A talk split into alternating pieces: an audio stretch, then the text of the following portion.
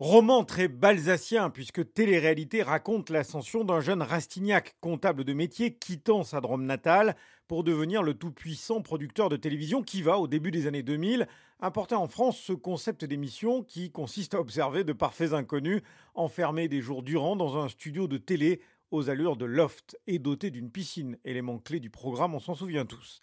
C'était il y a tout juste 20 ans, un tournant majeur dans l'histoire du paysage audiovisuel français, qui a donc inspiré l'écrivain Aurélien Bélanger, libraire chez Mola, Sylvain Arestier a dévoré ses 240 pages sans en zapper une seule. Ce qui fait l'intérêt, c'est qu'on n'est pas justement dans un pamphlet contre la télévision. On est dans un roman qui joue effectivement avec la propre perception qu'a le lecteur de ces années télévisuelles-là. Ça joue beaucoup sur le côté nostalgique, puisqu'on repense à pas mal d'émissions qui ont marqué les années 80, 90 et, début 2000, donc 30 ans de télévision, et c'est surtout en fait le roman d'une télévision qui n'existe plus. Télé-réalité raconte l'histoire d'un changement, un changement de paradigme de la télévision, où on est passé d'émissions de reportage ou de témoignages qui étaient vraiment l'exception dans une télévision qui était faite que d'émissions de variété. On invitait des gens célèbres, mais qui étaient célèbres pour avoir fait quelque chose. Et ce changement de paradigme, c'est qu'aujourd'hui, on se retrouve avec une télévision qui n'est plus qu'une émission de télé-réalité, avec des inconnus qui sont célèbres uniquement que parce qu'ils sont passés dans ces émissions-là. 20 ans après la polémique, pour ne pas dire le scandale, la banalisation de la télé-réalité ne surprend pas vraiment l'auteur de ce roman, Aurélien Bélanger. Comment la chose s'est normalisée? Bah Déjà, c'était pas un scandale, en fait. C'était pas anormal. Il n'y a pas besoin de Loana pour. Euh, il suffit d'une bonne biographie de Marilyn Monroe pour voir qu'en fait, on n'a pas inventé la célébrité malsaine en 2001. Mais il y avait cette idée assez marrante en 2001 que c'était vraiment une bascule. C'est amusant de raconter les excès. C'est amusant aussi de les incarner par mes deux personnages. Il y en a un qui va sans problème, l'autre qui se dit peut-être qu'ils vont trop loin. Il y, a, un petit hiatus moral qui se produit à cet endroit-là. Et comment la chose s'est normalisée? Bah, Je pense que c'est normalisé de façon très simple. C'était du théâtre. C'était du théâtre. Et le théâtre, qui était un peu un art sur le déclin que personne ne voyait, d'un coup, les gens se sont mis à reconsommer du théâtre. Alors, du théâtre très bizarre, hein, du théâtre pittoresque, avec des gens qui font des sandwichs ou des gens euh, qui font des tatouages ou qui enlèvent des tatouages. Mais c'est du théâtre. L'idée que c'est des personnages qui sont stéréotypés,